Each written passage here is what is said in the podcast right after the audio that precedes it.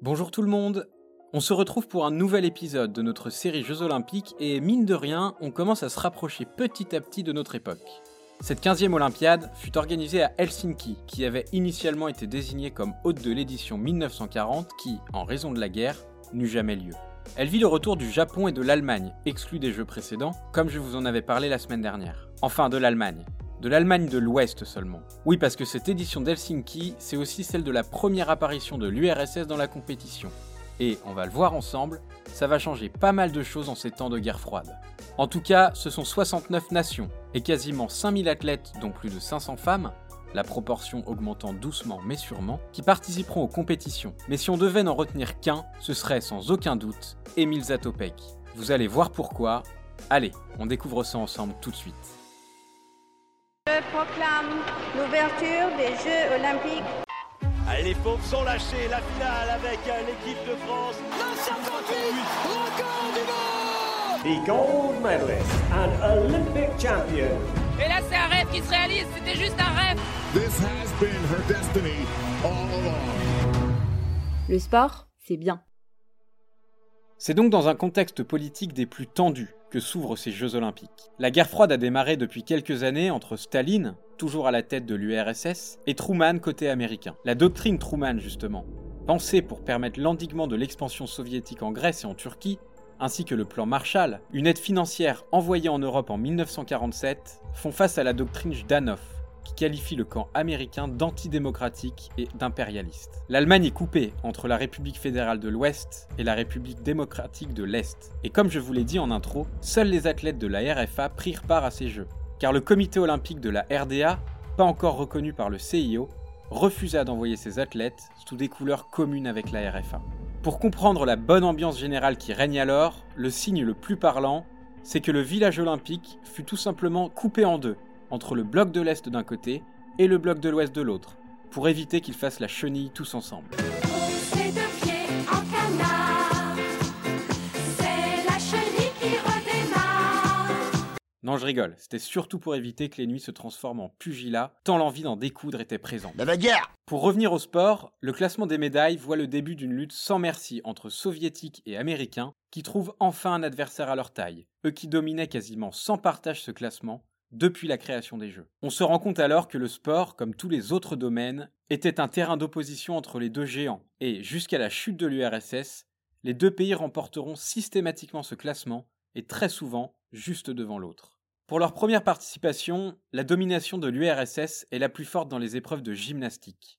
Les meilleurs exemples sont Viktor Tchoukarine et Maria Gorokovskaya, qui ramenèrent 13 médailles, dont 6 titres à eux deux. Pour vous rendre compte de leur performance, si ce duo avait été une nation, il aurait terminé à la 7 place au classement des médailles, juste devant la France. Les États-Unis, eux, ont notamment la main mise sur les épreuves de boxe, en s'adjugeant la moitié des titres mis en jeu, en natation masculine, avec 5 titres sur 7 épreuves, et en athlétisme, avec 15 titres et 31 médailles sur 33 épreuves, avec notamment des triplés sur les épreuves de décathlon, du 200 mètres et du lancer du poids masculin. S'ils avaient chacun leur terrain de jeu favori, ils se sont tout de même affrontés en face à face lors de la finale du tournoi de basketball. Dans un match forcément tendu, où les défenses agressives prirent clairement le pas sur les attaques timides, les Américains l'emportèrent 36-25 seulement, alors que le score à la fin du premier quart-temps était de 4 à 3. Malgré cette rivalité constante, le véritable héros de ces jeux n'est ni soviétique ni américain, mais tchécoslovaque. Son nom, c'est Emil Zatopek. Son sport, c'est l'athlétisme, et notamment les courses de fond. Encore, vous allez me dire. C'est vrai qu'à cette époque, l'athlétisme, c'est vraiment le sport roi des jeux. C'est d'ailleurs encore le cas aujourd'hui, même si la diversité des sports proposés tend à estomper un peu cette tendance. Zatopek, avant de devenir le tchèque bondissant, comme il sera surnommé, naît dans l'actuelle République tchèque en 1922. S'il adore courir dès son plus jeune âge, son père lui interdit très vite, car il use trop rapidement ses souliers, et sa famille, modeste, ne peut pas lui en racheter autant qu'il le faudrait. Son amour pour la course disparaît alors complètement, et aurait bien pu ne jamais refaire surface. Étrangement, c'est pendant la guerre, alors que la République tchèque est occupée par les nazis, qu'il va revenir d'une manière parfaitement inattendue. Le 15 mai 1941, l'entreprise de chaussures dans laquelle il travaille, tout un symbole, organise une course pour la population locale. Manquant de représentants, celle-ci l'oblige à participer à la course sous peine de le renvoyer. Sans emploi, il serait alors immédiatement recruté dans les troupes de l'armée allemande, ce qui, On peut le comprendre, le chauffe moyen. Malgré la simulation d'une blessure peu avant la course, il est contraint d'y participer et se classe deuxième. Si le résultat reste clairement anecdotique, les conséquences de cette course, elles, seront colossales. Retrouvant le goût de la course, il participe ensuite à quelques épreuves jusqu'à ce que Thomas Zalle, meilleur fondeur du pays, lui propose de s'entraîner avec lui. À partir de là, les performances d'Émile vont aller crescendo. Jusqu'à la fin de la guerre, puis après lors de son service militaire, il améliorera tous ses temps, grâce notamment à une méthode d'entraînement révolutionnaire qu'il a lui-même inventée, le fractionné. Voilà, si, comme moi, vous avez déjà vomi vos tripes pendant une séance de fractionné, que vous avez eu l'impression de mourir, eh ben vous savez désormais à qui vous le devez. C'est en 1947 que Zatopek se révèle sur une compétition mondiale au championnat du monde militaire d'athlétisme à Berlin. Pourtant, on ne peut pas dire que c'était parti idéalement. Déjà, au départ de République tchèque, il se trompe de train et arrive à Dresde, à 200 km au sud de la capitale allemande. Premier coup dur. Aidé par des locaux, il trouve un train pour Berlin et une fois arrivé, deuxième galère, il se perd dans la ville, n'arrivant pas à trouver le stade. Bon ok, il court vite, mais pas sûr qu'il gagnerait l'épreuve de l'orientation à Colanta. Qu'est-ce qui s'est passé, Ravière J'étais très mauvais. Qu'est-ce que vous avez trouvé? Rien. Pendant deux heures. Bref, il trouve le stade et se rend compte, un peu dégoûté, qu'il est le seul représentant de son pays. Même le porte-drapeau de la Tchécoslovaquie, un bénévole de l'organisation, s'enfuira pendant la cérémonie, honteux de n'être suivi que par un athlète. Bon, ça part super bien cette histoire. Heureusement, malgré tous ces contretemps, il remporta tranquillement le 5000 mètres, se faisant alors un nom auprès de tous les suiveurs. Son histoire olympique démarrera à Londres en 1948, où il s'imposera sur le 10 000 mètres et échouera d'un rien à la deuxième place sur le 5000 mètres. Après cela, jusqu'aux Jeux d'Helsinki en 1952, il deviendra la référence absolue du demi-fond mondial, s'adjugeant les records du monde du 5000 et du 10 000 et restant quasiment invaincu sur ces deux distances. À l'orée de ces Jeux finlandais, Zatopek n'a qu'une ambition, décrocher le doublé. Et pourtant, il a failli décider de ne pas participer à cette Olympiade. Quelques semaines avant la compétition, les autorités tchèques souhaitent priver des JO Stanislav Jungwirth, coureur de 1500 mètres, car il est suspecté d'être un opposant au Parti communiste. Effaré par cette décision, Émile mettra sa participation dans la balance, jusqu'à faire céder les gouvernants de son pays. On le verra, c'est la première fois, mais pas la dernière, qu'il se mettra clairement en opposition avec le Parti communiste qui dirige son pays. Une fois ce problème écarté, il se consacre à sa préparation, et décide même, quelques jours avant l'ouverture des compétitions, de s'aligner comme prévu sur le 10 000 et le 5000 mètres, mais aussi sur le marathon, course à laquelle il n'avait jamais participé jusque-là. Le scepticisme, voire les moqueries s'élèvent des observateurs étrangers qui considèrent impossible, tout Émile Zatopek qu'il soit, qu'il puisse performer sur ces trois épreuves. Il commença par le 10 000 mètres, qui fut une formalité. Imprimant un rythme soutenu tout au long de la course, il décramponna petit à petit tous ses adversaires pour s'imposer avec une marge impressionnante. Quelques jours plus tard vint le 5000 mètres, dont la finale fut qualifiée a posteriori comme la course du siècle. Quelques tours seulement après le départ, c'est la stupeur qui s'empare des supporters du Tchécoslovaque. Ses cinq principaux rivaux prennent la poudre d'escampette, et Émile semble alors incapable de réagir, prenant rapidement une centaine de mètres de retard.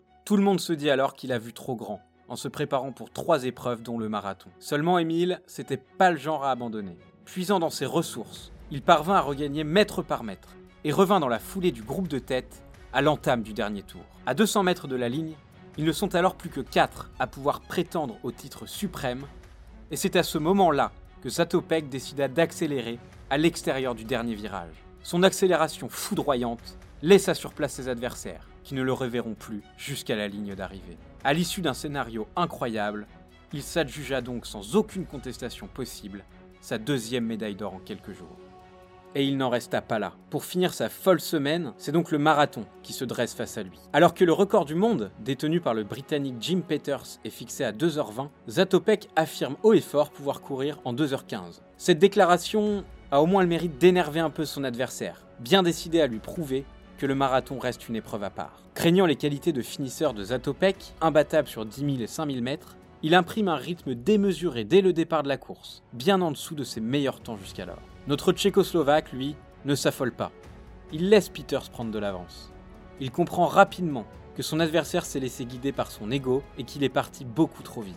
Avant la mi-course, il le reprend donc tranquillement et dégaine une violente accélération qui en vient à écœurer littéralement le Britannique. Seul en tête à partir du 25e kilomètre, les derniers auront des allures de aide d'honneur dans la capitale finlandaise pour Zatopek, qui fait alors passer sa course pour une véritable promenade de santé du dimanche matin. Sous les vivas de la foule, il franchira la ligne d'arrivée loin devant tout le monde, devenant alors le premier et le seul athlète de l'histoire à réaliser l'improbable triplé 5000, 10 000 et marathon. Il atteint ce jour-là le paroxysme de sa carrière, qui ira ensuite décrescendo jusqu'à sa retraite en 1957. Une fois retiré des pistes, il restera tout de même une figure publique hautement appréciée dans son pays, et il usera son image en 1968, lors du printemps de Prague, en prenant parti pour la première fois officiellement contre le régime communiste en place. Il ira jusqu'à monter sur la statue de la place Venceslas à Prague pour condamner l'invasion soviétique subie par son pays, devant une foule de milliers de personnes, toutes acquises à sa cause. Réprimé dans le sang par les chars de l'armée rouge, cette révolution manquée vaudra à Zatopek d'être mis au banc de la société par le gouvernement en place. Il devint persona non grata dans son propre pays, de nombreuses entreprises refusant de l'embaucher pour sa défiance envers le pouvoir. Discrédité par l'ensemble du bloc soviétique, privé de ses revenus financiers et de toute activité sportive, volontairement muté régulièrement aux quatre coins du pays par le régime, il est forcé à faire son autocritique et à s'excuser publiquement de son rôle lors du printemps de Prague.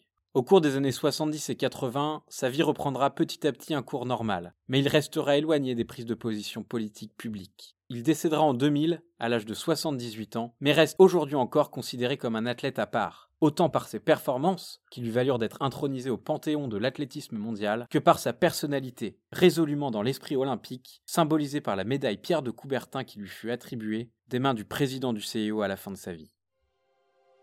C'est sans discussion possible une nouvelle ère qui s'est ouverte lors de ces Jeux olympiques d'Helsinki. À l'image des relations diplomatiques mondiales, les JO devinrent un nouveau terrain de jeu d'influence sur lequel s'affrontent États-Unis et bloc soviétique. Durant près de 40 ans, nous aurons l'occasion de le voir dans nos prochains épisodes, de nombreux événements marquants des compétitions auront à voir avec la guerre froide, qui s'est installée dans le monde entier. L'un de ces événements, on le verra, aura lieu à Melbourne en 1956 lors de l'Olympiade suivante disputée aux antipodes de la France. Nous découvrirons ça tous ensemble lors du prochain épisode.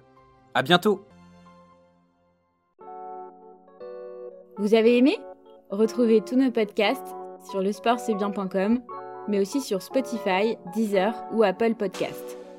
Si vous le souhaitez, n'hésitez pas à noter, liker et partager nos contenus autour de vous et à nous suivre sur Instagram et Facebook. Le sport, c'est bien.